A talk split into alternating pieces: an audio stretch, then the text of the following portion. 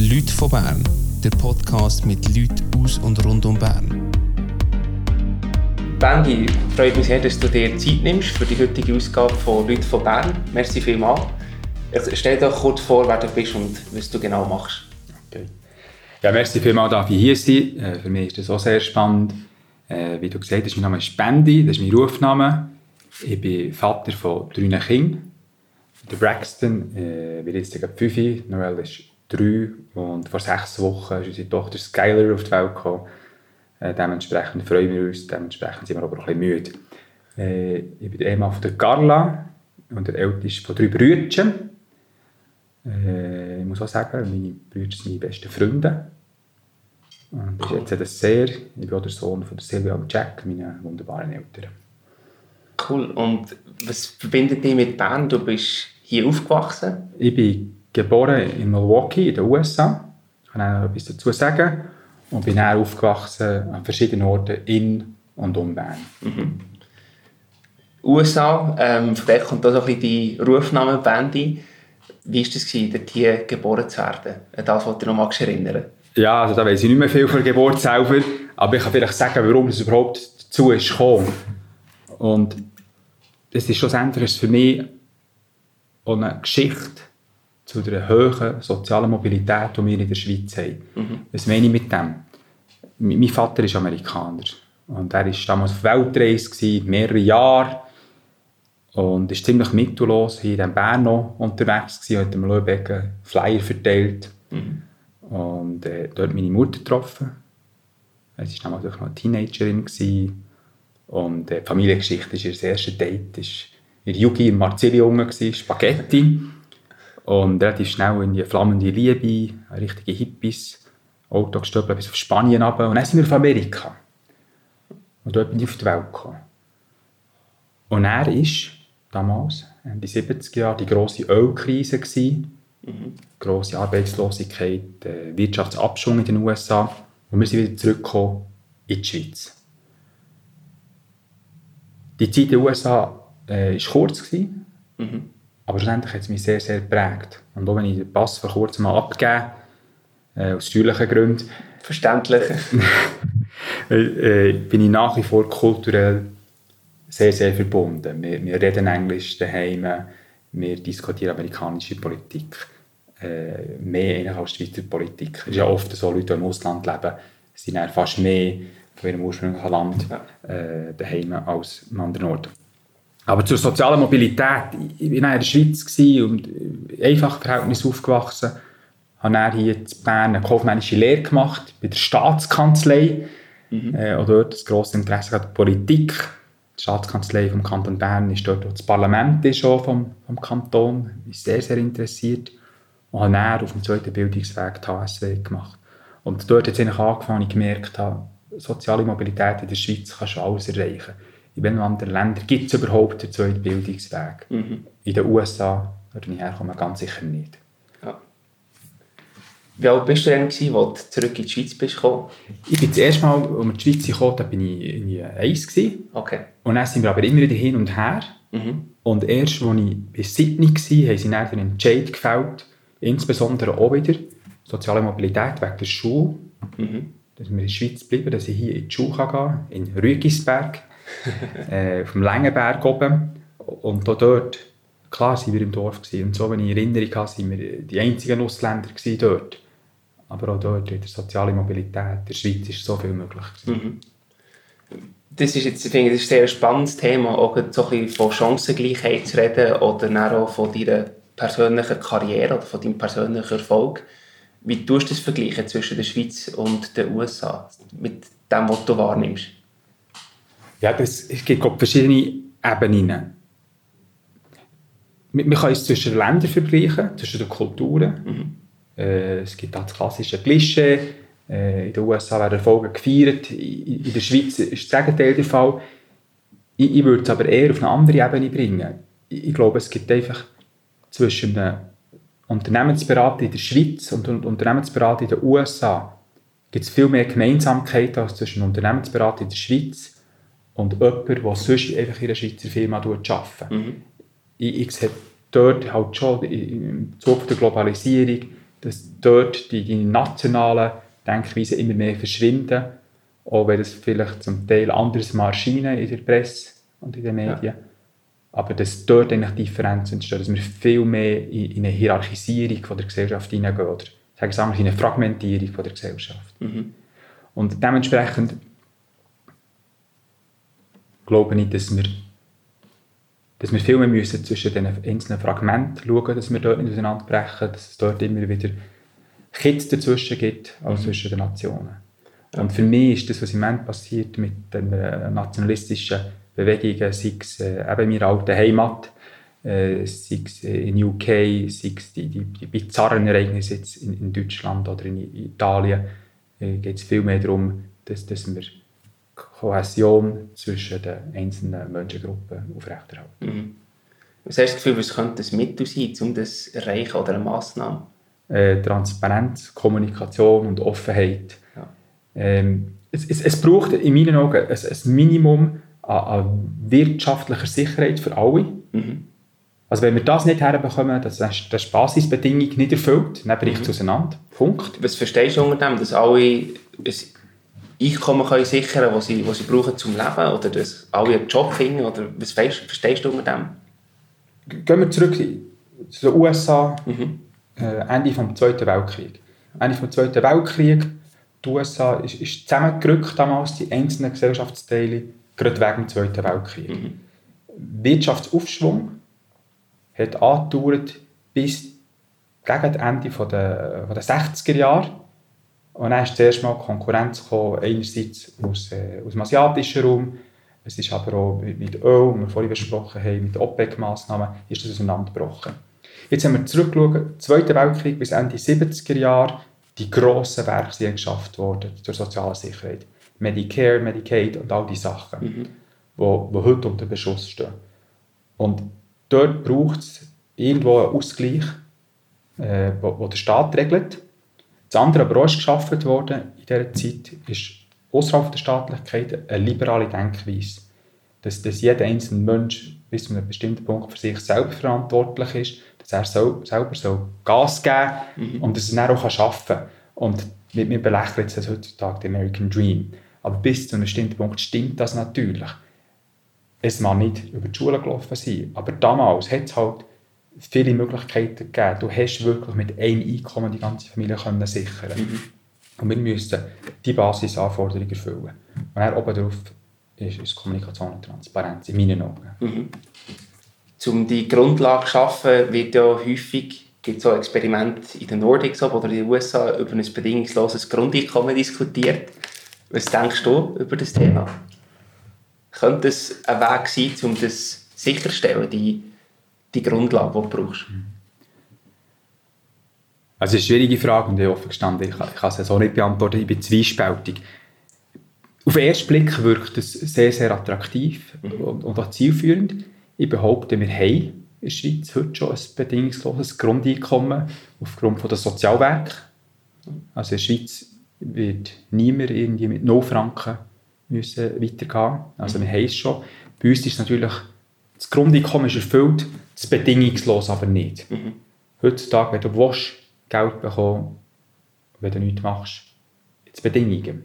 Du musst die Sachen deklarieren, weitere äh, Formulare ausfüllen und so weiter. Gleichzeitig, äh, meine Frau Carla und ich, wir haben äh, eine Stiftung, äh, der New Horizons Project heisst das, und wir tun dort äh, nach Prinzipien vom effektiven Altruismus Geld investieren in NGOs. Und einer, den wir immer wieder berücksichtigen, heißt Evidence Action. Und die machen bedingungsloses Grundeinkommen in Drittweltländern. Für Leute, die wirklich mhm. gar nichts haben. Mhm. Also die haben, äh, wir investieren nur in Stiftungen oder in äh, NGOs, investieren, wo, wo Leute berücksichtigen, die am Sterben sind. Was wirklich um Leben und Tod geht. Und die haben sehr, sehr gute Resultate. Aber da reden wir von, von 5, 10 Franken im Monat. Mhm. Und ich glaube, es kommt extrem viel Kontext darauf an. Ich bin der Meinung, wir sollten möglichst viele Sachen ausprobieren, wie es passiert ist in Finnland, wie es passiert beispielsweise bei Evidence Action, äh, dass wir mehr dazu lernen. Mhm. Überhaupt aber auch bis zu einem bestimmten Punkt haben wir es in der Schweiz schon. Mhm. Ich finde auch ein spannendes Thema, die, die Stiftung, die ihr habt. glaube, es ist vielleicht nicht allen Leuten klar, die jetzt den Podcast hören, was ist effektiver Altruismus überhaupt? Historisch gesehen hat man immer wieder Geld gespendet für Hilfswerke, sei es dem Roten Kreuz oder anderen äh, NGOs. Eine der wesentlichen Kennzahlen, die man angeschaut hat, ist die Administrationsquote, sprich wie viel Prozent von meinem Geld, das ich spende, wird ausgegeben für irgendwelche Werbekampagnen, für irgendwelche Leute, die im Backoffice arbeiten, was auch immer. Die Bewegung vom effektiven Altruismus, die aus der Private Equity Welt kommt und dann später aber auch vor allem im Silicon Valley sehr bekannt ist worden, mhm. sagt, das ist eine völlig unwichtige Kennzahl. Die entscheidende Kennzahl ist, wie viel Leben tust du mit einem Franken, den du investierst, nicht spendest, investierst, retten. Mhm. Es ist auch noch ein bisschen ausgefeilter als das, aber sie machen wirklich die Kalkulation. Jetzt tönt das, das tönt ein bisschen äh, kaltblütig und berechnend. Und ja, das ist es natürlich.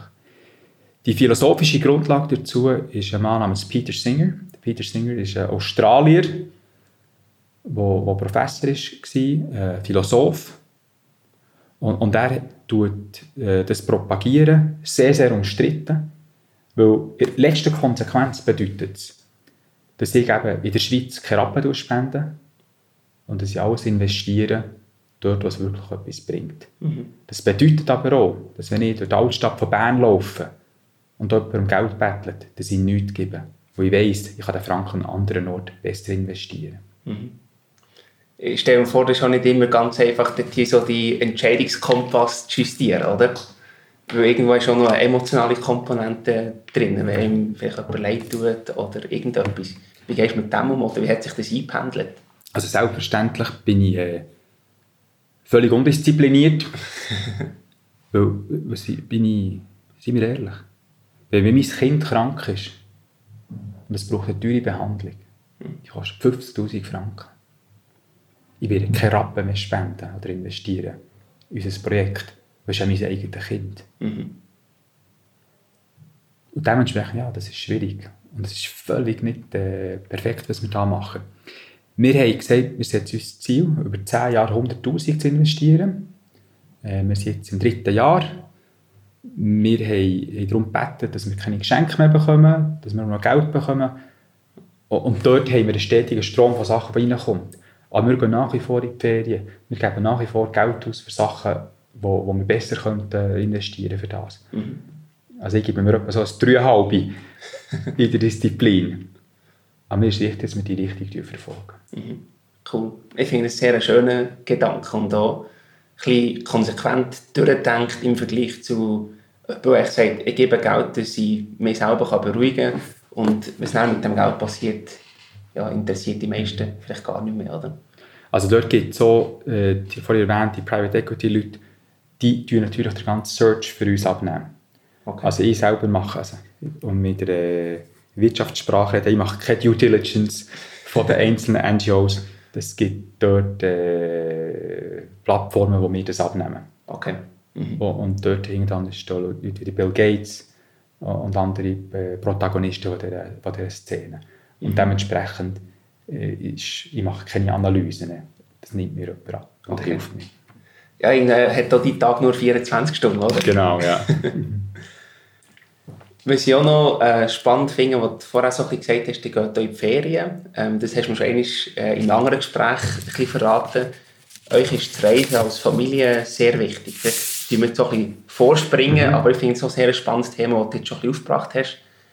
Wie tut ihr eure Reise aussuchen und was unternehmt ihr für Reisen mit der Familie? Also, wir, wir haben Kriterien für unser Leben, wo wir zusammen diskutieren, meine Frau und ich. Und eins war immer, wir möchten äh, viel unterwegs sein. Und eigentlich hätten wir ins Ausland leben Woher? In einem Ort, wo, wo möglichst anders ist als die Schweiz kulturell eine grosse Differenz aufweist, mhm. aber gleich ein Minimum an Sicherheit bietet. Okay. Und nicht zu kalt. Und, und wieso das? Also echt aus, um den Horizont erweitern und neue Erfahrungen zu sammeln? Oder? Gibt es andere Gründe? Also der primäre Grund ist genau das. Ich, Okay. ich, ich glaube, wenn ich in, in Süddeutschen würde wohnen würde, ich habe nichts gegen Süddeutschen, aber dort lehre ich kaum etwas dazu, weil es so ähnlich ist wie das, was wir hier leben. Wenn wir neu hergehen und uns exponieren, dann gibt es größere Differenzen. Und das ist auch mehr Spannungen. Man sieht Sachen, die man fast nicht verorten kann, mit dem Bild, das man sonst hat. Und äh, da lernt man mehr, schlicht und einfach. Das ist interessant. Klar. Äh, wir uns auswählen genau aus diesen Kriterien, dass, dass wir- es möglichst anders soll sein Wir sind jetzt mit den Kindern viel unterwegs gewesen. Wir haben am Anfang gesagt, ah, jetzt haben wir Kinder. Gut, aber wir probieren gleich so flexibel in die Ferien zu gehen wie, wie möglich. Und, und dementsprechend äh, hat es auch viele Vorkehrungen gebraucht. Wir gehen immer noch mit dem Rucksack in die Ferien. Äh, braucht ein bisschen Disziplin. Muss schauen, dass man nicht über äh, 20 Kilo hat in diesem Rucksack. Und mit vier Leuten, wie wir das letzte Mal grösser sind, unterwegs waren, ist das eine Herausforderung. Aber äh, es, es muss kompatibel sein mit dem. Und wie tut ihr Destinationen nachher aussuchen, so wie dort, wo du sagst, wo ihr hättet leben? Nein, die Destinationen, das sind harte Verhandlungen. äh, wir haben äh, also Listen, wo, wo wir dann diskutieren. Bei uns ist es so, wir können meistens über Weihnachten gut verreisen, weil dann kann ich, äh, habe ich einen Monat frei nehmen. Weil wir auch bei SBB, da läuft dann oben nicht so viel äh, in, der, in der Zentrale. Und dementsprechend muss es dann noch ein bisschen warm sein dort. Und ja, das sind sehr, sehr intensive Gespräche, die wir führen, dass wir dann äh, einen Ort können auswählen können, wo wir hergehen. Auch wieder etwas sehr Spannendes, intensive Gespräche. Es tönt als ob die Diskussionen oder das Zusammenreden, sich aktiv austauschen, bei euch sehr einen hohen Stellenwert hat in der Familie. Es, es ist äh, sehr, sehr wichtig. Kommunikation ist der Schlüssel zu fast allem. Es ist der, äh, der Kitt zwischen den Wünschen. Das geht mir gar nicht um die Skala und mehr. Das ist das Entscheidende. Mhm.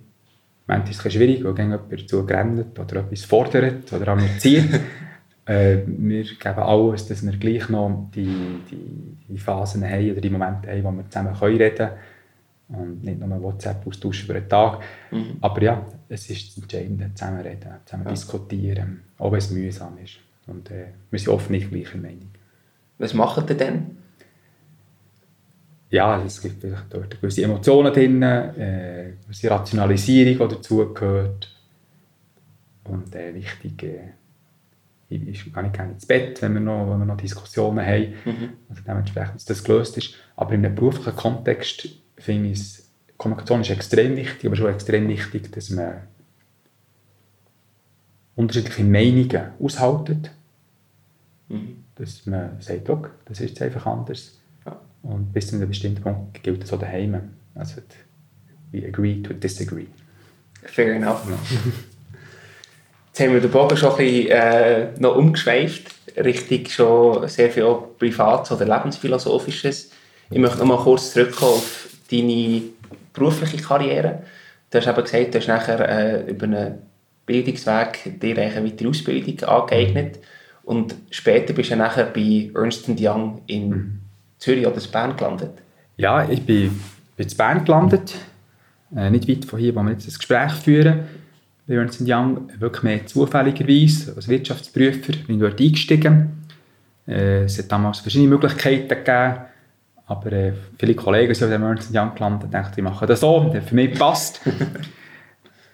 Ich habe aber auch gemerkt, dass mit der Wirtschaftsprüfung, das ist, äh, limitiert mein Interesse, aber ich habe gesagt, das ziehe ich jetzt durch. Ich habe den, den Wirtschaftsprüfer gemacht an der Akademie, habe dann schon im Verlauf von den knapp vier Jahren, wo das hat gedauert, wo du vor allem auf Mandat unterwegs bist, im WP-Bereich, im Wirtschaftsprüfungsbereich, im M&A gearbeitet.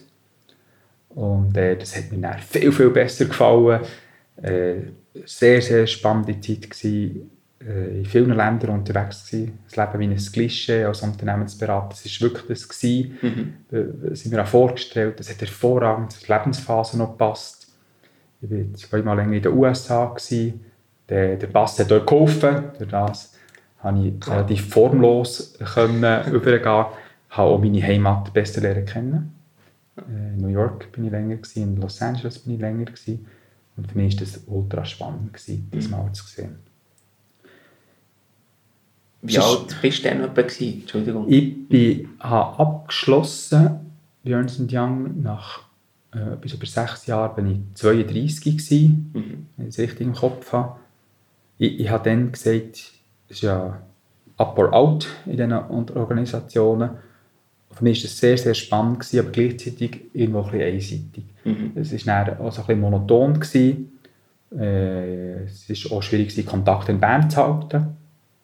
Äh, Meine damalige Freundin war Musikerin gewesen, mit äh, den Konzerten am Wochenende.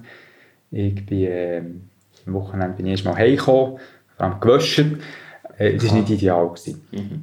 Und dann habe ich mit 32 dann den wichtigen Entscheid gefällt, habe gekündigt bei Ernst Young, habe mir aber auch gesagt, ich möchte im M&A bleiben. Jetzt in Bern gibt es in der Summe wahrscheinlich etwa drei M&A-Stellen und ich habe tatsächlich aber eine gefunden, und zwar bei der SBB. Und äh, allem im Personenverkehr, wo, wo viele Tochtergesellschaften hat, aber auch viele Partnerschaften die laufen. Und äh, absolut ein Glücksfall gewesen. Also Wieso? wirklich.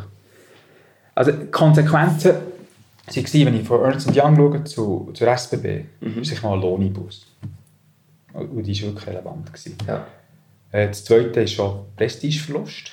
Ich kann mich erinnern, beim Abschiedsapero hat mir Ernst Young damals Birkenstöcke geschenkt und haben mir eigentlich mit diesem Geschenk gesagt, du gibst jetzt deine Karriere auf. Aber es hat eine, wesentliche Steigerung von der Sinnhaftigkeit. Was ich gemacht habe, ich kann einfach noch mehr dazu sagen, ist für mich jeden Tag attraktiv gewesen. Ich habe gemerkt, jetzt mache ich etwas, das macht wirklich Sinn. Mhm. Und dann schlussendlich auch Lebensqualität. Ich war zum Teil fünf, sechs Monate unterwegs gewesen vorher, ich war nie in diesem Band, gewesen, habe ganz viele IB-Matches verpasst. Und äh, das war äh, nicht ideal. Gewesen. Mhm. Ich stelle mir vor, es ist ja kulturell ein rechter Unterschied zwischen diesen zwei Unternehmen, oder? Auf der einen Seite die Berater, die wirklich eben up or out, wo es wirklich um Leistung geht und du musst viel arbeiten. Und bei der SBB, wo so viel mehr glaub, nur um den Kunden geht und um äh, eben die Sinnhaftigkeit, Mehrwert, den du kannst stiften Wie hast du das wahrgenommen? Also das, ist natürlich schon radikal gewesen. Also bei, bei Ernst Young ist Diversity ist, ist unglaublich hoch gewesen. Der SBB war diverse gewesen, wenn es äh, ein Walliser und ein Deutscher am Tisch hatte. Das, das waren Welten gewesen. Nichtsdestotrotz hat es dort auch Menschen gehabt mit unterschiedlichsten Hintergründen, die, die sich sehr, sehr engagiert haben. Und das heißt richtig, der Kunde ist viel mehr in den Fokus gerückt. Und zwar der Endkunde. Vorher war der Kunde ist ja der, gewesen, den wir beraten haben. Ähm, ja, das ist ein, ein grosses Umdenken. Ich, kann auch sagen, ich habe, ich habe dann wieder kündigen nach einem Monat, weil ich das Gefühl hatte, das, das funktioniert nicht, das passt nicht. Ich, ich habe dort ein paar Monate gebraucht, für, für mich zu adaptieren an die Organisation. Aber dort äh, habe ich gesagt, das ziehst du jetzt durch, schaust, wie es- wie es wirklich ist. Und äh, ich hatte damals äh, einen wunderbaren Chef, gehabt, der äh, Urban Ehret, der aus der Pharmabranche zur SBB ist gekommen, der neu ist dazugekommen. Und äh, er ein grosser Glücksfall für mich, sehr, sehr motivierend. Gewesen. Wo, wo bisschen etwas Ähnliches durchgemacht hat, vom kulturellen Wandel her, oder? Auch, der hat vorher ein, äh, ein globales Team geleitet mit x Standorten. wo Man sich ein paar Monate physisch getroffen und sonst war alles virtuell. Gewesen. Auch dort eine hohe Vielfalt an Kulturen. Mhm. Und natürlich, ja, ein börsenkodiertes Unternehmen versus ein SBB, das ist Klar. einfach anders. Punkt. Das, das kann man nicht äh, schöner reden. oder? Mhm. Es ist einfach eine Differenz. ist auch die Motivation bei dir äh, andere gewesen? Nachher, so wie du jetzt so ein bisschen rausgehört was hat dich bei Ernst Young motiviert, dass du morgen aufstehst und gehst arbeiten oder so weit gehst reisen und was ist es bei der SBB und was ist es heute bei der SBB? Also wie gesagt, bei Björn Young bin ich reingeschlittert, aber es hat dann wirklich auch gefällt. Ich war motiviert, gewesen, weil ich viel bin unterwegs war. Ich habe immer neue Industries äh, lernen kennen. Ich glaube, schlussendlich sind es 50 verschiedene Firmen, die ich in irgendeiner Form über die Arbeit betreut habe. Cool. In kurzem Mandat von, von einer Woche bis zu drei Monaten. Äh, verschiedene Kulturen. Ähm, ja, einfach eben das, das Leben im Klischee, das ich vorher erwähnt habe, das, das hat dann gefällt, dass die Lebensphase passt. Bei der SBB, der Organisation von meinem Urgroßvater, der Organisation von meinem Großvater, dort ist aber ein gewisser Stolz dazugekommen. Und der Stolz eigentlich aus drei Gründen. Erstens, die SBB ist für die Schweiz extrem bedeutend. Sei es für die Wirtschaft, sei es für die Gesellschaft. Es ist irgendwo der Herzschlag von diesem Land. Mhm. Das Zweite ist Optimismus. Die Organisation gibt es seit weit über 100 Jahren. Sie hat sich extrem adaptionsfähig gezeigt.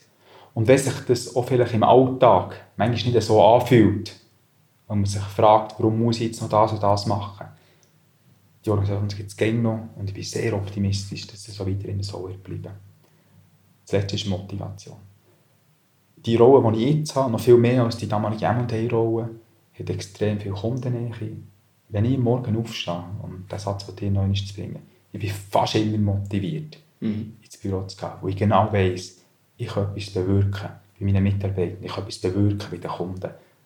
Ich kann etwas bewirken, was ich vielleicht am nächsten Tag schon sehe in der Realität, die ich allenfalls in der Zeitung lesen kann. Mhm. Und Bedeutung, Optimismus und Motivation, die Dreifaltigkeit ist, äh, ist super motiviert. Cool. Wie hast du denn so den Entscheid getroffen, dass es jetzt eine Zeit ist für etwas Neues, von der Beratung und zu wechseln? Zur SBB oder innerhalb der SBB nicht der Wechsel? Nein, zu der SBB, also überhaupt die Branche zu wechseln. Weil, also wirklich aber das Up or Out. Ich, ich glaube, Okay. das ist, ich habe gemerkt, äh, die nächste Stufe wäre dann Senior Manager gewesen und dann Ja. wärst du irgendwann mal Partner geworden. Und ich habe das beobachtet und habe für mich entschieden, äh, das ist mir zu wenig attraktiv.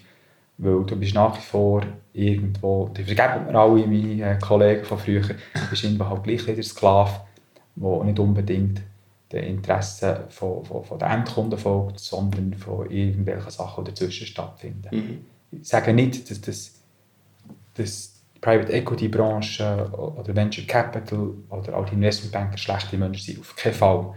Aber die Anreizsysteme führen zu gewissem Verhalten, das nicht immer motivierend ist. Mhm. Und ich habe gewusst, bei der SBB, oder ich habe gehofft, bei der SBB kann ich dort in eine bessere Richtung. Ja. Was ist dir so wichtig, jetzt, wenn du an Karriere denkst oder berufliche Verwirklichung? Wie würdest du es beschreiben? Das ist eine gute Frage. Ähm, es soll schlussendlich alle Aktivitäten, sei es in der Karriere, aber auch außerhalb der Karriere, sollen dazu dienen, dass wir schlussendlich an einen Punkt kommen, wo ich sagen kann, ich habe ein erfülltes Leben gehabt. Ich habe das gemacht, was richtig und wichtig war.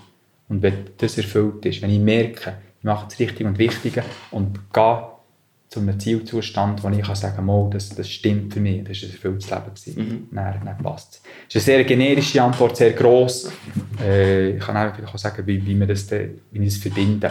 Aber es muss für das größere Ganze stattfinden. Und zwar nicht für die Welt, sondern für, für, für meine kleine Welt, in der ich mich mhm. bewege. Das ist jetzt genau die Folgefrage, die du schon angetönt hast. Wie verbildest du das? Was ist für dich wichtig oder das Ziel, das du anstrebst? Also ich habe aber immer viel Gedanken gemacht. Ich, bin schlussendlich ein reflektierter Mensch. Und das ist der Weg, wie ich zum, ähm, zu, zu gewissen Weisheit komme. Jeder Mensch hat dort einen unterschiedlichen Weg. Und dass ich jetzt wieder sagen, das stimmt für mich, muss für andere Leute nicht unbedingt stimmen. Aber ich habe für mich während vielen Jahren in irgendwelchen Hotelzimmern, meistens genau in diesen Weihnachtsferien, auf dem Papier mit dem Hotel-Logo, das wir alle kennen und niemand braucht Ziel notiert. Und ich habe mir immer die Ziel notiert und nach einem Jahr wieder angeschaut, äh, haben wir so ein bisschen schön geredet, ob ich das erreicht habe oder nicht. Und ich bin dann gleich irgendwo Wirtschaftsprüfer, habe mir gesagt, also jetzt muss ich das ein bisschen systematisieren. Und dann habe ich noch gewisse Sachen gelesen, gewisse Gespräche geführt, gewisse Weiterbildungen gemacht und dann bin ich mit folgendem Konzept hinten rausgekommen. Das erste ist, stell dir vor, du bist tot. Es ist der Tag deiner Beerdigung, deine Familie und deine Freunde haben sich besammelt, sie sind traurig und freuen sich vielleicht auch noch ein gutes Essen. Und irgendwann ist im Rahmen von diesem Anlass wird jemand vorgehen und über dein Leben reden. Überleg dir und schreib es auf, was soll die Person über dich sagen. Und ich habe mir das aufgeschrieben. Und ich habe das auch schon äh, vorgetragen. Mal in einem Raum mit etwa 30 Leuten. Das war der emotionalsten Momente in meinem Leben. Gewesen. Ich habe es mit meinem Chef geteilt, ich habe es mit meiner, mit meiner Frau geteilt, damit sie wissen, was ist mir wichtig. Und wenn man die Grabesrede schreibt, und das ist nicht lang, aber dort kommt die Essenz vom erfüllten Leben für sich selber führen. Also das ist Schritt 1. Man hat irgendwo mal den Zielzustand definiert. Mhm. Der zweite Schritt, den ich wichtig finde, ist, dass man sich hier und heute gut kennt. In meinen Augen gibt es eine grosse Gefahr. Und zwar, dass wir unser Leben bis zu einem bestimmten Punkt ein verschwenden. Dass wir ein bisschen Tag hineinleben, was sicher auch gut ist, das braucht so die Phasen. Aber in einer Zeit von 24-7, immer online, immer verfügbar, geht die Reflexion irgendwo verloren. Und dort braucht es in meinen Augen Massnahmen, damit dass wir eben die Reflexion haben. Sei, sei es, dass wir das Smartphone weglegen, mal einen Spaziergang machen, ohne dass wir das Telefon anschauen, mal in den Bus hineinhocken, ohne schnell auf Twitter schauen, was eben jetzt gerade passiert ist mit dem Trump oder mit eBay oder überhaupt. Und es ist interessant, in diesen Momenten, wenn ich Spaziergang mache oder im Wandern bin oder irgendwie am Spielplatz mit den Kindern, dann kommen auch die grossen wie soll ich sagen, Gedanken in meinem Kopf, wo ich merke, jetzt komme ich vorwärts, jetzt entsteht etwas Neues. Mhm. Ich finde es aber wichtig, dass man Feedbacks hat bei, bei seinen Kolleginnen und Kollegen, nicht nur mit dem Chef oder den Mitarbeitern, sondern auch Familie und Freunde. Frag die Leute. Kannst du mir schnell sagen, 10 Minuten, wie hast du das gefunden? Und die Leute werden es machen und du lernst jedes Mal dazu. Du kannst Online-Tests machen, wo, wo du dazu lernst für dich selber. Äh, Was zum Beispiel dort? Äh, ich habe gerne Myers-Briggs, aber ich habe mir von ja. guten Kollegen gesagt, dass das die Schrott. Äh, die hat einen Master in Psychologie, also die wird es auch wissen. Aber fragt euch HR-Leute, ich glaube, die haben gute Tipps, was man machen kann, was man dazu lernt. Und so gibt es ganz viele verschiedene Möglichkeiten zur Selbstreflexion, dass man sich hier und heute gut lernt kennen. Also erstens Grabesrede, damit man weiß, woher man gehen will. Mhm. Zweitens, sich hier und heute lernen kennen. Und das dritte ist dann die Brücke vom selbstreflektierten Heute bis zu der Grabesrede, eben zum erfüllten Leben. Wie tut man die Brücke schlagen? Und dort, dort äh, ist glaube ich, fast die größte Herausforderung.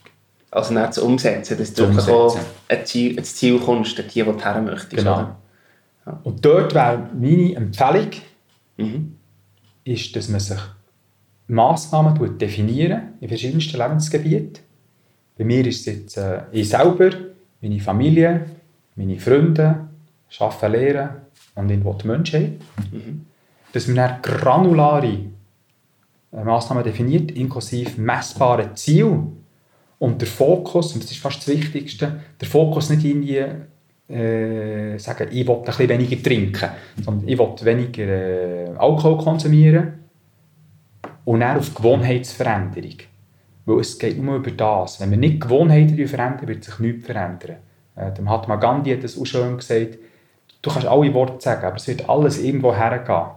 Und äh, schon ist Silvester und das ist doch der Klassiker. Da steht man dort, es ist 5 vor 12 wenn wir noch äh, mal wach sind. Und dann tut man sich Ziel vornehmen. Und dann, äh, dann tut man nie mehr über das nachdenken. Aber nimm dir Ziel vor, was ganz, ganz konkret willst verändern deine mhm. Gewohnheiten, deine Habits. Und wenn du das machst, ich glaube, dann wirst du viel erfolgreicher sein in, wirklich in der Zielerreichung. Oder du wirst erfolgreicher sein, dass du deine Ziele im Leben erreichst. Mhm. Und eben ein erfülltes Leben hast. Ich glaube, auch die Gewohnheiten zu verändern, ist etwas mit Abstand vom Schwierigsten, was du ja. kannst versuchen umzusetzen. Ja. Wie hast du das nachher das, das ganze Jahr über präsent, dass du wirklich auch, sag jetzt mal, den Fokus oder den Fortschritt, den du möchtest machen, nicht verlierst? Also ich habe die, äh, eben, schlussendlich bin ich gleicher Wirtschaftsprüfer und ich nehme die Liste, die ich in diesen Hotels äh, erstellen. Und wenn ich dann wieder ins Büro gehe, nehme ich ein Excel für und ich, schreibe das alles auf. Das ist alles abgefüllt dort drinnen. Mhm. Ich schaue die Liste jede, jede Woche an und tue das verfolgen. Bin ich an Track oder nicht? Ja. Wo läuft und was nicht? Und durch das, dass ich es geteilt habe, habe ich auch ein bisschen Druck von außen. Mhm. Und dementsprechend ja, Selbstdisziplin. Es ist, es ist Gewohnheitsveränderung, es ist harte Arbeit es tönt einfach in der Theorie, aber umsetzen ist äh, das Schwierigste, glaube ich. Du hast nicht die Ziele, die du hast, das ist immer jährlich, wenn ich es richtig verstanden habe, was du das setzt. Oder? Ich habe es im Moment jährlich, ja. Okay. Ja. Du hast die Ziele auch wie abbrechen, um zu schauen, ob du jetzt zum Beispiel nach einem halben Jahr auf dem richtigen Weg bist, oder ist das eher das Präsent machen, wieder anschauen und dann für dich selber abwägen, wo du dort bestehst? Äh, ich tue es tatsächlich abbrechen, Okay. aber nicht, nicht in monatlich. Es ist halbjährlich. Okay. Okay. abgebrochen und ich schaue es regelmäßig an. Okay. Ja. Sehr gut. Ein äh, anderer Teil, der für dich auch ein erfülltes Leben darstellt, ist der Shootclub IB. Ja. Du bist langjähriger grosser Fan. Wie, wie bist du dazu gekommen und was gibt dir das, das Gefühl, es ist Matchtag, jetzt kannst du IB schauen?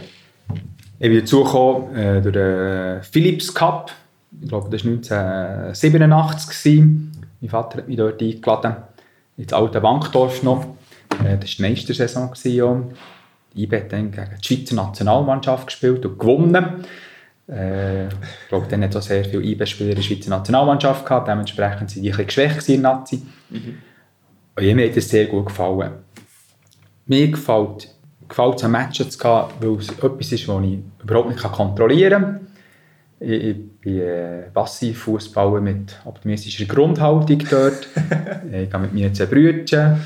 Äh, wir treffen uns meistens vorher bei uns daheim im Breitsch, äh, zusammen kochen mit den Frauen und den Kindern und manchmal auch Kinder inzwischen mit. Äh, Es hat die soziale Komponente. Ich habe das Spiel sehr, sehr gerne. Also schlussendlich, äh, ich gehe lieber IB Aarau schauen als Real gegen Barcelona. Ich würde das nie tauschen, äh, weil es Fakt, dass es zu Bern ist. Und ich, ich, ich finde noch, dass Bern eine, eine, eine gute Fankultur hat. Ich hocke zwar nicht im Fanblock, aber äh, mir gefällt das, auch all die Geschichten, die sie entstanden rund um die Erfolglosigkeit, die wir hatten, sei es der Pedro Lenz, sei es äh, das runde Leder, äh, der Blog, den ich, den ich sehr gerne lese, wo was poetische Aspekte hat dort drin, äh, sei es in der Musik mit, mit den Zürichs. Das ist ein Teil von Bern und es ist auch ein Symbol für Bern, dass es jetzt mal einen anderen Weg ist gelaufen. Der, der 28. April ist, ist ein Tag vom Aufbruch gewesen für die ganze Stadt. Da ist irgendetwas rausgekommen, wo, wo lang verborgen war. Und das fängt einfach. Und ich weiss aber auch, wir werden zurück verschwinden in der Erfolglosigkeit und ich kann gerne noch schauen. Das ist immer so ein das Wellen auf und ab, oder? Mal da oben, mal wieder drunter, sozusagen. Und wie manches Jahr bist du jetzt da schon aktiv wirklich mit drin als Fan? Ja, also eben 87 das erste Mal ein Match gegangen. Äh, das ist gleich ein Moment her. Ja. Und äh, Saison ab, ich weiß es nicht, vielleicht 20 Jahre Okay. Ja. ungefähr. Aber schon so, also wir, wir gehen die Matches, wir sind fünf Minuten vor dem Match dort und fünf Minuten nach dem Match sind wir schon wieder draußen. Okay, Ähm, das ist eine sehr gemütliche Sache, was wir da machen. cool. Nein. Was machst du sonst noch, wenn du nicht beruflich unterwegs bist oder im IB-Match? Äh, also das Zuerste ist natürlich schon das Leben mit der Familie und den, den Freunden genießen. Äh, wir haben am Anfang geredet, zusammen diskutieren, zusammen kommunizieren, das ist extrem wichtig. Mhm. Ich habe mein Leben sehr vereinfacht dort noch, äh, dass das möglichst wenig Zeit verschwendet wird für andere Sachen, dass ich Zeit habe mit Familie und Freunden. Dann aber sicherlich auch lesen. Jemand, der, der zulehrt durch Lesen. Das ist für mich ein einfacher, gäbiger Weg. Aber natürlich auch Roman hier und da. Dann äh, bin ich noch Investor in fünf Startups. Also wirklich ein ganz kleiner Investor. Aber durch das ich Investor bin, darf ich äh, gewisse Unterlagen sehen, kann gewisse Sachen verfolgen. Und das fängt für mich Hemden. Ich lebe tief in der Corporate-Welt und durch das aber auch Zugang zu, zu einer anderen Welt. Und das ist immer wieder inspirierend. Gibt so die Startup-Investments, das ist ja etwas, was nicht so alltäglich ist. Magst du kurz erzählen, wie das dazu gekommen ist, dass du vom Angestellten zum Investor bist worden? Äh, also sicherlich ist mir die Welt nicht völlig unbekannt gewesen, durch das, äh, im M&A Burns Young zum Teil mit Firmen zu tun hatten, die relativ klein waren, aber die waren von der Maturität her ein bisschen weiter gewesen, als die Firmen, wo wir jetzt darüber reden.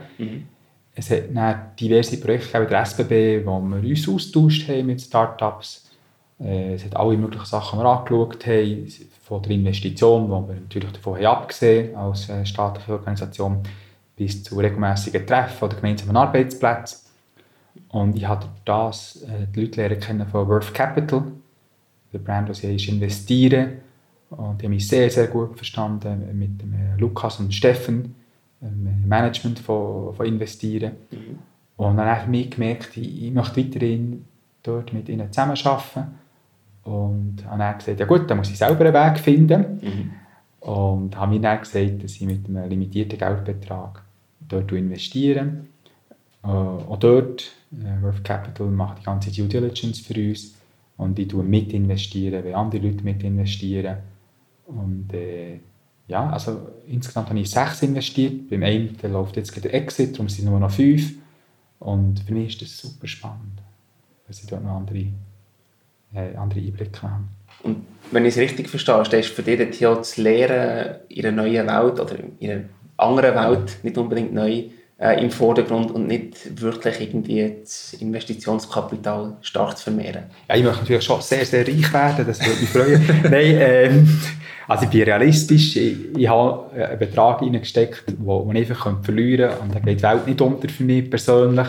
Aber ja, sicherlich, äh, dass, dass ich eben den Zugang lernen kann, mhm. selbstverständlich. Ich habe so den Eindruck, du gehst sehr bewusst damit um, wie und wo dass du das Geld, das du verdienst oder das dir als Familie verdient, wie dass du das einsetzt. Mhm. Hast du irgendwie so ein paar ich sage mal, Hacks oder ja. Tipps, die du könntest mitgeben könntest? Ich finde es so sehr ein spannendes Thema, was sich, glaube viele Leute nicht genug Gedanken darüber machen. Also, einen grossen Tipp habe ich nicht. Aber kein Geld verschwenden für sich. Äh, Wie zum Beispiel? Also, wir haben wir haben zwar noch ein Auto, ich kann es nicht mal fahren, ich glaube, der einzige Amerikaner, der nicht Auto fahren kann. ähm, also das finde ich relativ sinnlos, aber äh, meine Frau und ich haben dort auch wie agree to disagree. Also ich, ich würde wirklich das Geld nicht in, brauchen für Sachen, die man gar nicht so braucht. Mhm. Weil jede Sache, die man kauft, wird dazu führen, dass man mit dem muss beschäftigen muss und wird die limitierte Ressourcen Zeit äh, tangieren. Also das ist mal wichtig.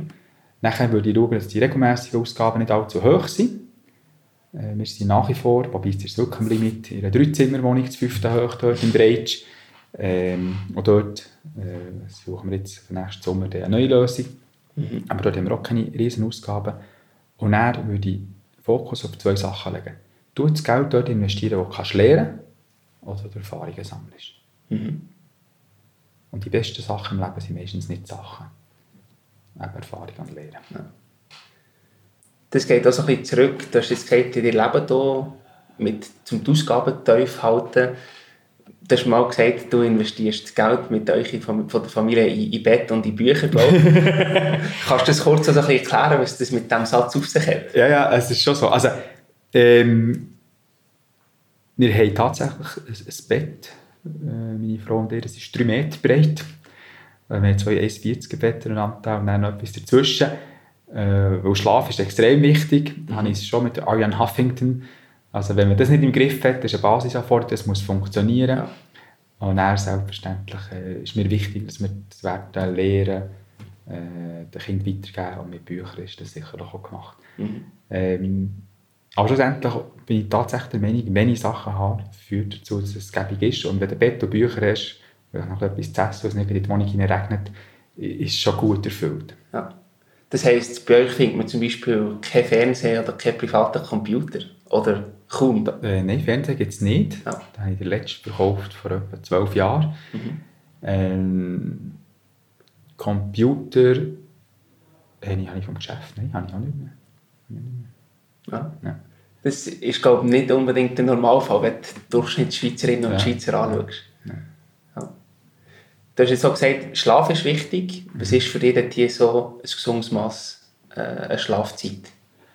Also ich hatte zwei Phasen in meinem Leben, wo ich, wo ich zu wenig habe geschlafen habe. Das war äh, sicherlich zum Teil Burns Young aufgrund des Jetlag. Als ich um 3 Uhr morgens bin aufgewacht auf eine Blackberry geschaut habe. äh, nicht zielführend. Und selbstverständlich, wenn man, wenn man ein Kind hat. Ich bin jemand, der tendenziell ein Morgenmensch ist und dementsprechend relativ früh ins Bett. Aber äh, also sieben Stunden finde ich, finde ich eine zielführende Größe. Okay. Also ein bisschen mehr ist, umso besser. Ich lebe es einfach leider im Moment nicht. Gut, ja. das ist immer phasenweise wahrscheinlich ja. auch ein bisschen abhängig davon. Ja. Also ich, meine Mutter hat scheinbar, als ich auf die bekam, war meine Mutter noch sehr jung. Mhm. Und äh, sie hat nicht genau gewusst, wie das geht mit der Erziehung. Und sie hat sich ein Buch gekauft. Und in diesem Buch hat es geheißen, man sollte immer am Morgen um 6 Uhr die Kinder baden. Und ich stehe bis heute Morgen um 6 Uhr auf, duschen. Und äh, das ist mir völlig geblieben. Und Mhm. bei meinen Brüdern hat sie das dann nicht mehr gemacht und dementsprechend schlafen sie ein bisschen länger. Also ist echt die Mami die schuld. Das hat mich nicht prägt. Sehr gut. Was hast du noch vor, jetzt beruflich oder auch privat? Was sind noch so die Ziele, die du jetzt gesteckt hast auf deiner Excel-Liste, die du möchtest erreichen Und kannst und willst teilen? Also ich kann nicht ganz alles mit euch teilen. Ähm, für mich ist jetzt ganz wichtig, bei der SBB sind wir in einer sehr, sehr spannenden Phase. Ich arbeite jetzt seit vier Jahren im Vertrieb. Innen. Ich bin dort auch hergekommen in die Organisation äh, Vertrieb, habe die Vertriebsstrategie verantwortet, habe dort äh, einen hervorragenden Chef, der Alberto Bottini, äh, inspirierende Persönlichkeit, äh, ehemaliger Olympiaschwimmer. Äh, ich lerne jeden Tag von ihm und die Zusammenarbeit ist mir sehr wertvoll. Ich will das äh, weiterführen. Ich verantworte den Bereich Kundenservices. Also wenn ihr nicht zufrieden seid mit der SBB, euch bei mir melden. Und ich, ich kann dort äh, die, Organisation, ich kann so viele Sachen ausprobieren. Ich kann daheim ein Buch lesen, in die Idee nehmen, ins Büro gehen, es ausprobieren. Wenn es funktioniert, ich es ausweiten und wenn nicht, lasse ich es sein. Also dort bin ich noch voll auf dem Weg. Äh, Ich habe nächstes Jahr, Ende nächstes Jahr, nehme ich äh, ein Sabbatical, wo, wo mir sehr wichtig ist. Und nachher bin ich den schrittweise bereit für eine neue Aufgabe. Aber ich bin sehr loyal für die Organisation, wo ich jetzt drin bin. Und solange es dort etwas zu tun gibt, bin ich dort. Aber äh, wir haben so eine offene Kultur im Vertrieb bei der SBB, dass ich offen kann sagen was mich interessiert, vielleicht als nächsten Schritt. Mhm. Und ich, ich möchte, dass der nächste Schritt bei der SBB ist. Bin nach wie vor sehr, sehr interessiert an der Organisation, aus den Gründen, die ich vorher erwähnt habe, äh, warum ich stolz bin, dort zu arbeiten. Es muss ein Ort sein, wo ich Impact habe, wo ich etwas bewirken kann. Ich brauche formellen und informellen Handlungsspielraum. Und es sollte irgendwo ein dynamisches Umfeld sein. Es bringt nichts, wenn ich nicht hergehe, wo gar nichts passiert. Lasst mich bitte nicht mehr her, wo ich etwas äh, verändern kann. Idealerweise, was der Kunde direkt spürt. Ja. Ist das teilweise auch frustrierend, wenn bei dir nur die Leute kommen, die sagen wir mal, unzufrieden sind mit der SBB? Äh, also es ist natürlich, zum Glück ist es nicht nur das Team, also wir haben äh, Lob und Kritik. Und nein, jede Kundenreaktion ist ein Geschenk. Und im ersten Moment war das einfach so ein Satz gewesen und die Leute haben die Augen verdrehen und nehmen das gar nicht ab. Aber wenn wir es schaffen, eine kritische Kundenreaktion zu nehmen, mit dem Kunden in irgendeiner Form zu interagieren und wenn die von diesem Prozess er, weißt du was, die haben mich ernst genommen. Weißt du weißt du was? Die werden das zurückmelden in der Organisation und es wird zu einer effektiven Verbesserung führen. Ich bin überzeugt, dass wir den einzelnen Kunden, der sich bei uns meldet, glücklicher machen Und darum bin ich überhaupt nicht frustriert. Im Gegenteil. Cool. Wie führst du dein Team, das mit dir zusammenarbeitet? Was ist dir dort wichtig? Mir ist äh, auch dort, also mit dem zusammen reden, das ist extrem wichtig. Äh, bei mir muss noch das Vertrauen nicht erarbeiten. Ich vertraue den Leuten, ich kann es höchstens verlieren. Ähm, bin relativ ambitioniert und gebe das so weiter. Ich, ich, ich führe nach Werten, die Sachen, die, die mir wichtig sind, die ich jetzt schon, schon mehrfach gesagt habe. Und äh, bis jetzt ist mein äh, Vertrauen fast nie missbraucht worden und wenn es äh, miss- missbraucht ist worden, habe ich entsprechend reagiert. Ich finde es dass man, wichtig, dass man dort relativ schwarz-weiß unterwegs ist. Wenn ich es toleriere, dass Leute in der Organisation innen sind, die sich nicht korrekt verhalten und nichts machen, dann werden alle anderen Leute, die sich engagieren, die dafür kämpfen, für Kunden, für Mitarbeiter, für Produktivität, werden mich nicht glaubwürdig finden. Und dementsprechend muss ich beide Seiten situativ äh, intensiv bearbeiten. Wie tust du die Kommunikation mit dem Team im Daily Business nachher umsetzen? Habt ihr regelmäßig Team-Meetings oder One-on-Ones? Wie, wie findet das statt bei dir im SBB-Team? Also dort hat es eine grosse Veränderung gegeben. Ich habe bis vor etwa zwei Jahren äh, bin ich wirklich völlig überwältigt mit, mit diesen E-Mails. Und Da ist die tägliche Lawine gekommen, ihr kennt das. Und dann habe ich gemerkt, das schadet, wenn ich nur am Bildschirm hocke und die E-Mails bearbeite. Und dann bin ich mit dem Team zusammengehockt und wir haben einen Vertrag gemacht. Der Vertrag ist wie folgt gegangen. Wir hören auf, einander unnötige E-Mails zu schicken. Es gibt keine CCs mehr. Wirklich keine. Punkt. Und wenn es passiert, dann tun wir es zurückmelden. Wir haben es geschafft. Also die CCs gibt es nicht mehr. Und all die Zeit, die wir dort gewinnen, die nutzen wir für One-on-Ones. Mhm. One-on-Ones gibt es keine Unterlagen, die im Vorfeld geschickt werden. Es werden keine Agenden erstellt. Man kommt her und diskutiert. Und man muss auch gar nicht aufschreiben, oder nur das Minimum. Dass man die Zeit wirklich nutzt für die Einzelgespräche. Und die Organisation SP ist riesig. Das sind 33'000 Leute. Bei mir sind es 350 Leute. Es ist absolut unmöglich, dass ich mit 350 Leuten permanent im Austausch stehe und dazu noch Stakeholder Management mache.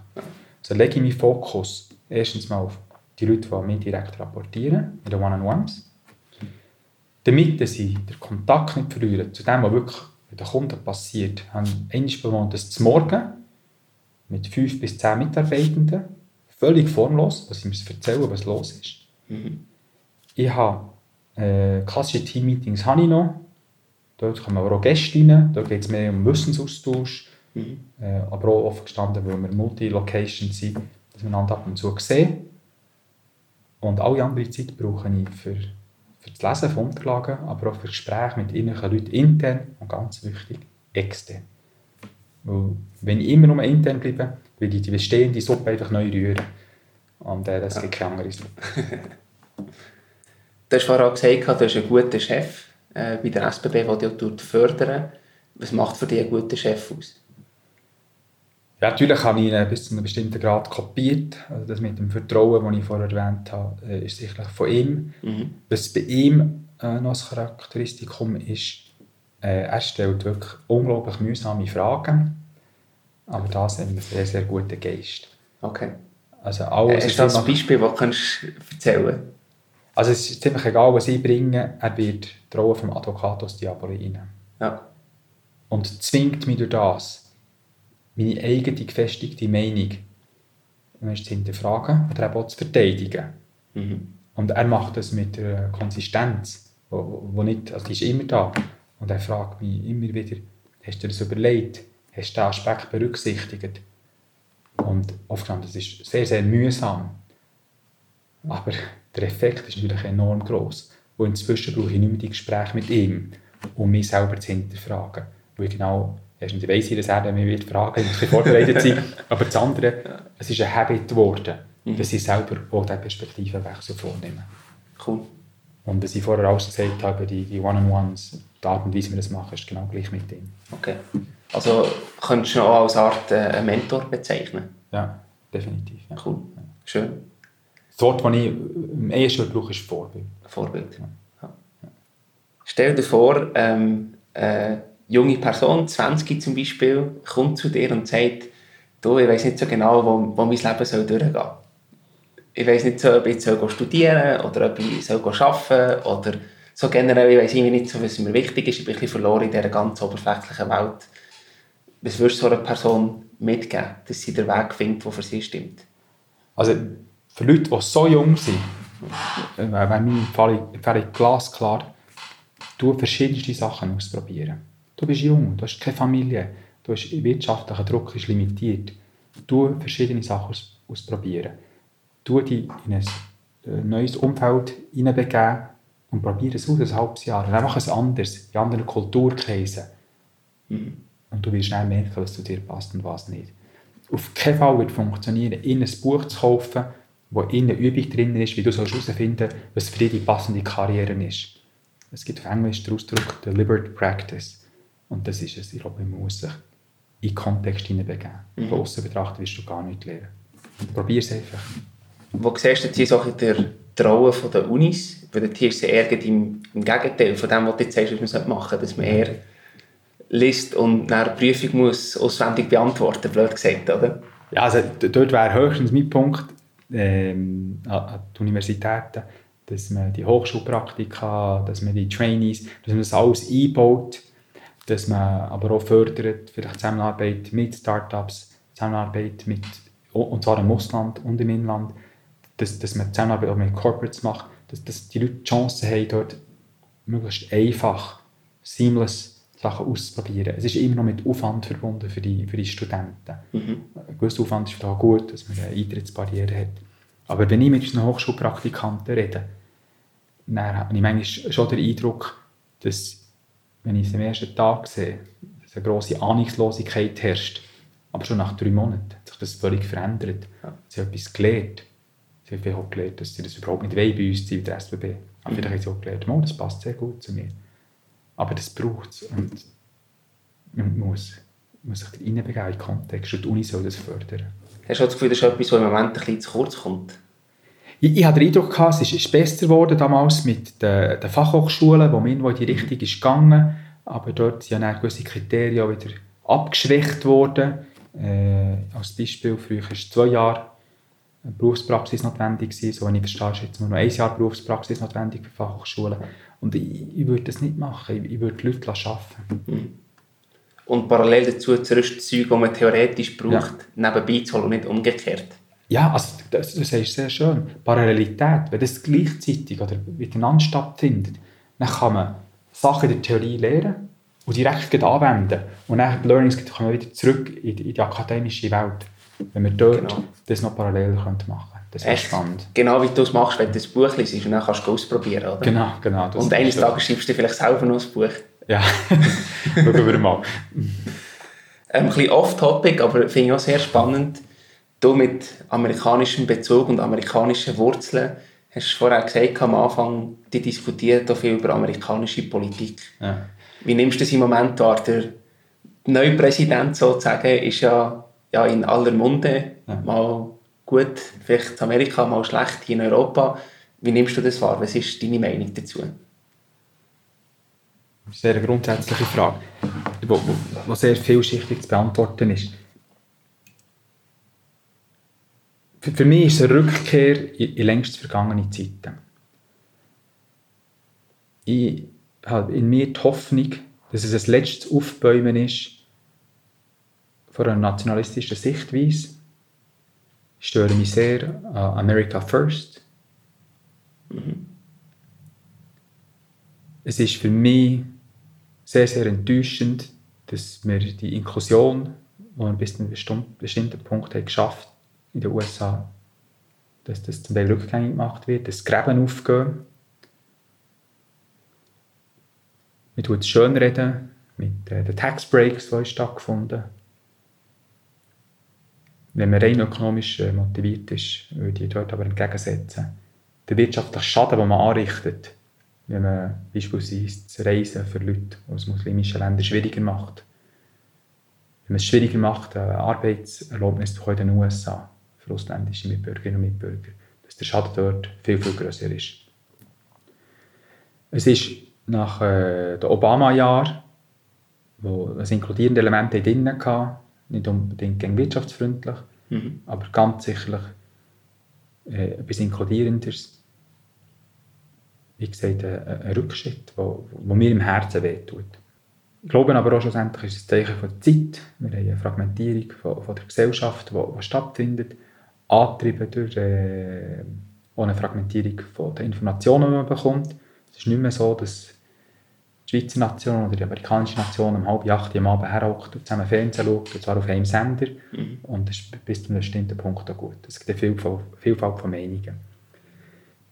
Gleichzeitig ist Politik ist nicht alles. Äh, die Zürich hat gesungen, Amerika gibt es gar nicht. äh, Amerika hat sich nicht extrem verändert. Für, für mich ist es so äh, sehr, sehr äh, reassuring, sehr, sehr bestätigend. Die Macht von einem Präsidenten ist extrem limitiert. Was in den USA haben, ist unglaublich starke Institutionen. Und die Institutionen stellen sicher, dass alles nachher auch funktioniert. Egal, ob jetzt der republikanische oder demokratische Präsident ist. In Russenwirkung, dort tut es mir weh, aber in der Realität drin ist es limitiert. Und äh, der Timothy Garton Ash, der das Buch geschrieben hat, Free Speech, der hat auch immer wieder in die Richtung plädiert. Er hat gesagt, das Entscheidende ist, dass du Institutionen hast, die gewisse liberale Grundwerte sichern. Und dann kann fast kommen, was will. Wenn das Haus stabil ist, wird es nicht einbrechen. Und gleichzeitig im Moment das Aufbäumen in Amerika von Leuten, die völlig entpolitisiert war. Und das in Kombination mit den Institutionen, die so stabil sind, macht mir wieder Hoffnung. dann können wir gleich noch irgendwie ein bisschen optimistisch in die Zukunft blicken. Selbstverständlich, das kommt gut. Jetzt habe ich noch ein bisschen kürzere Fragen für dich vorbereitet. Okay. Ähm, fangen wir doch mit der ersten an. Gibt es irgendwelche ungewöhnliche Gewohnheiten, die du hast oder pflegst? Also ich finde meine Gewohnheiten überhaupt nicht ungewöhnlich und für mich sind meine Gewohnheiten wortwörtlich gewöhnlich. Könntest du uns gleich als Beispiel geben, dann können die Zuhörerinnen und Zuhörer selber entscheiden, ob das gewöhnlich oder ungewöhnlich ist. Ja, schlussendlich vermutlich, äh, das, was meine Frau auch würde sagen, die, die fast aus ihrer Perspektive übertriebene Strukturierung vom Leben. Okay. Also, dass sie äh, alles in zu Listen bringen, dass sie Tagebuch schreiben, dass sie alles irgendwo reflektieren, dass, dass, dass jedes Gespräch eine gewisse Wichtigkeit muss haben. Aber schlussendlich zusammengefasst ja, eine gewisse Strukturierung, die auf andere abschreckend wirken Cool. Gibt es irgendwelche Tools oder Gadgets, die du regelmäßig brauchst in deinem Alltag? Äh, ich hatte früher aber den Satz, gehabt, den ich aufgeschrieben hatte, in meinem alten- WG-Zimmer, äh, Maschinen verdienen keine Leidenschaft. Und für mich sind alle Tools ein Mittel zum Zweck. Äh, es sollte möglichst einfach sein und ich will kein Theater haben. Ja. Und dementsprechend bin ich enttäuscht, wenn etwas äh, Rollout stattfindet von einem neuen Tool, das ich nicht gut finde, weil es viel zu kompliziert ist. Äh, was ich wirklich gemerkt habe, was das Leben erleichtert, ist der Todoist. Äh, Es ist die einfachste App der Welt, aber äh, das kann ich auch Tendenzen austauschen mit Leuten im Umfeld und das ist sehr, sehr gäbig gewesen. Ich bin nicht technologiefeindlich, unglaublicher Schub, den es hat gegeben zur Produktivität und Wissensvermehrung und äh, der Wohlstand ist enorm angewachsen. Aber wir müssen aufpassen, dass wir nicht zu viel Zeit verlieren mit Technologie, es muss einfach funktionieren. Ich glaube, es sollte ein Mittel zum Zweck sein Genau. und der Zweck für sich selber. Genau, ja. Stell dir vor, du hast eine grosse Werbetafel zur Verfügung, die du irgendwo an einer prominenten Stelle kannst platzieren und du kannst dir die Botschaft draufschreiben, die dir sehr wichtig ist persönlich. Was wäre das für eine Botschaft und wieso ist die so wichtig? Ich würde draufschreiben, äh, bis eine Musterbrecherin. Was meine ich mit dem? Macht Sachen anders. Du die exponieren in einer neuen Umwelt. Mach Spaziergänge in einer fremden Stadt ohne Karte. Du Zufälligkeit provozieren. Du jeden Tag etwas Neues essen. Du jeden Tag mit einer dir nicht bekannten Person reden. Bring neues Zeug in dein Leben. Du das Muster brechen. Hast du ein Beispiel, wie du das machst in deinem Alltag? Also ich bin eher ein introvertierter Mensch, auch wenn ich vielleicht manchmal nicht so wirke. Für mich ist äh, schon das Gespräch mit einer gewissen Anstrengung verbunden. Äh, aber ich habe mir gesagt, dass, wenn ich das mache, mich zurückziehe, dann werde ich, werde ich nie etwas Neues dazulernen. Und darum tue ich mich sehr bewusst exponieren. Ich, ich versuche, was immer geht, irgendwo äh, Auftritte zu haben, Reden zu halten, mit Leuten auszutauschen. Obwohl das eigentlich nicht deinem natürlichen Wesen entspricht. Korrekt, korrekt. Aber auch dort gehen wir zurück zu dem, was wir vorher besprochen haben. Gewohnheiten. Die Gewohnheiten haben sich auch verändert. Es fällt mir viel, viel leichter. Und dementsprechend äh, ist, ist meine, meine Natur verändert sich auch. Also ist auch eine Art wie ein Muskel trainieren, oder? Kannst auch die in unbequemen Situationen zu bestehen, kannst du auch trainieren, dass das besser meisterst. Also absolut, um, in deiner Terminologie zu sein und in deiner Welt, wo du dich bewegst. Ja, definitiv, es ist ein Muskel. Wie so vieles. Man muss Sachen einfach machen und machen und machen. Hast du irgendeinen Lieblingsfehler, der dir mal passiert ist? Das ist eine schwierige Frage und äh, spontan nein. Okay. Du bist jemand, der sehr viel liest. Ähm, Gibt es irgendwelche Bücher, Blogs oder auch Podcasts, die du kannst weiterempfehlen Ich kann drei Sachen sagen. Das erste ist äh, Lead and Disrupt von äh, Charles O'Reilly, der dritte. Äh, der Titel ist sehr unglücklich, finde ich. Es hat eigentlich wenig mit Lead and Disrupt zu tun. Der O'Reilly ist ein Stanford-Professor und er sagt, Innovation ist harte Arbeit. Und das Primäre in diesem Buch ist die Dualität zwischen Explore und Exploit. Also Exploration, neue Sachen und Exploit, Produktivitätssteigerungen, Gas geben, Sachen effizienter machen. Und ich finde es für Manager und Leader extrem wichtig, dass wir uns der Unterschiedlichkeit von den Entscheidungssituationen bewusst sind. Wir müssen völlig anders denken, wenn wir jetzt in der Explore-Phase sind oder Exploit-Phase. Und die Schlüsselbotschaft von diesem Buch ist, die Exploration kann nie zentralisiert werden. Die Exploration muss im Kopf stattfinden von jedem einzelnen Manager. Und da sind wir in der Dualität mit dem Exploit.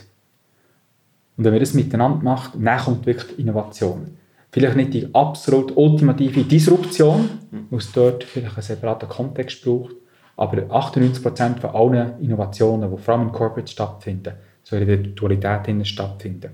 Und dementsprechend, das teilen die Einschätzung. Und ich glaube, es macht unglaublich wenig Sinn, wenn man glaubt, man kann Innovation in einem Corporate einfach zentralisieren. Dort kann es vielleicht Coaches geben, aber die Innovation soll in den Kapillaren von der Organisation bei jedem Einzelnen stattfinden. Das zweite Buch, das ich würde empfehlen würde, ist A Guide to the Good Life von William Braxton Irvine. Äh, nicht nur, weil Braxton der Name von meinem Sohn ist. Es ist ein Buch äh, zur stoischen Philosophie. Aber anstatt dass man jetzt die Originaltexte muss lesen von den alten Griechen und Römer, ist das sehr gut aufgearbeitet für uns. Äh, es geht vor allem um Seneca und äh, Marcus Aurelius, aber auch andere Philosophen. Es ist äh, wunderbar geschrieben, es ist dicht an Weisheiten. Es ist ein Buch, du keine zweite Seite möchtest. Einen Satz nehmen und irgendwo auf ein Bild schreiben und ein Land aufhängen. Bei den Podcasts Revisionist History von Malcolm Gladwell. Das ist eine wahre Perle. Der Gladwell den kennt man, der hat Blink geschrieben, David und Goliath. Und der Gladwell nimmt uns mit auf historische Reise. Und oft nimmt er uns mit zu Themen, die wir irgendwo falsch verstehen. Wir haben ganz klare Meinung zu etwas, was in der Vergangenheit passiert ist. Aber die Realität war eigentlich ganz anders. Gewesen. Er zeigt neue Blickwinkel auf und ist ein wunderbarer Geschichtenerzähler. Wenn du noch mehr Tipps haben äh, auf LinkedIn habe ich eine Seite, wo ich ganz viele äh, Buchtipps drauf habe. Die ist sehr, sehr cool, der Post, den du gemacht hast. Das ist gut. Stell dir vor, du könntest jetzt selber eine Frage stellen in diesem Podcast-Format. Was wäre das für eine Frage und wie würde deine Antwort darauf lauten? Also ich, ich versuche mal dir eine Frage zu stellen. eine Frage stellen, wie dir eine Frage stellen und ich möchte die Gelegenheit jetzt gleich schnell nutzen. Ja. Weil du hast gemerkt, für mich ist etwas am Wichtigsten ist irgendwo das erfüllte Leben. Wenn wir den Grabensrede, alles mit diesen Zielen, wir würden es wundern, was, was ist für dich ein erfülltes Leben? Das ist eine gute Frage und das ist super, wie das äh, mit dem Überraschungseffekt gekoppelt ist. Nein, ähm, das überlege ich mir natürlich auch ständig, weil ich finde auch, die Selbstreflexion ist sehr wichtig, um überhaupt ja, herauszufinden, was ist dir wichtig, was funktioniert für dich und was nicht.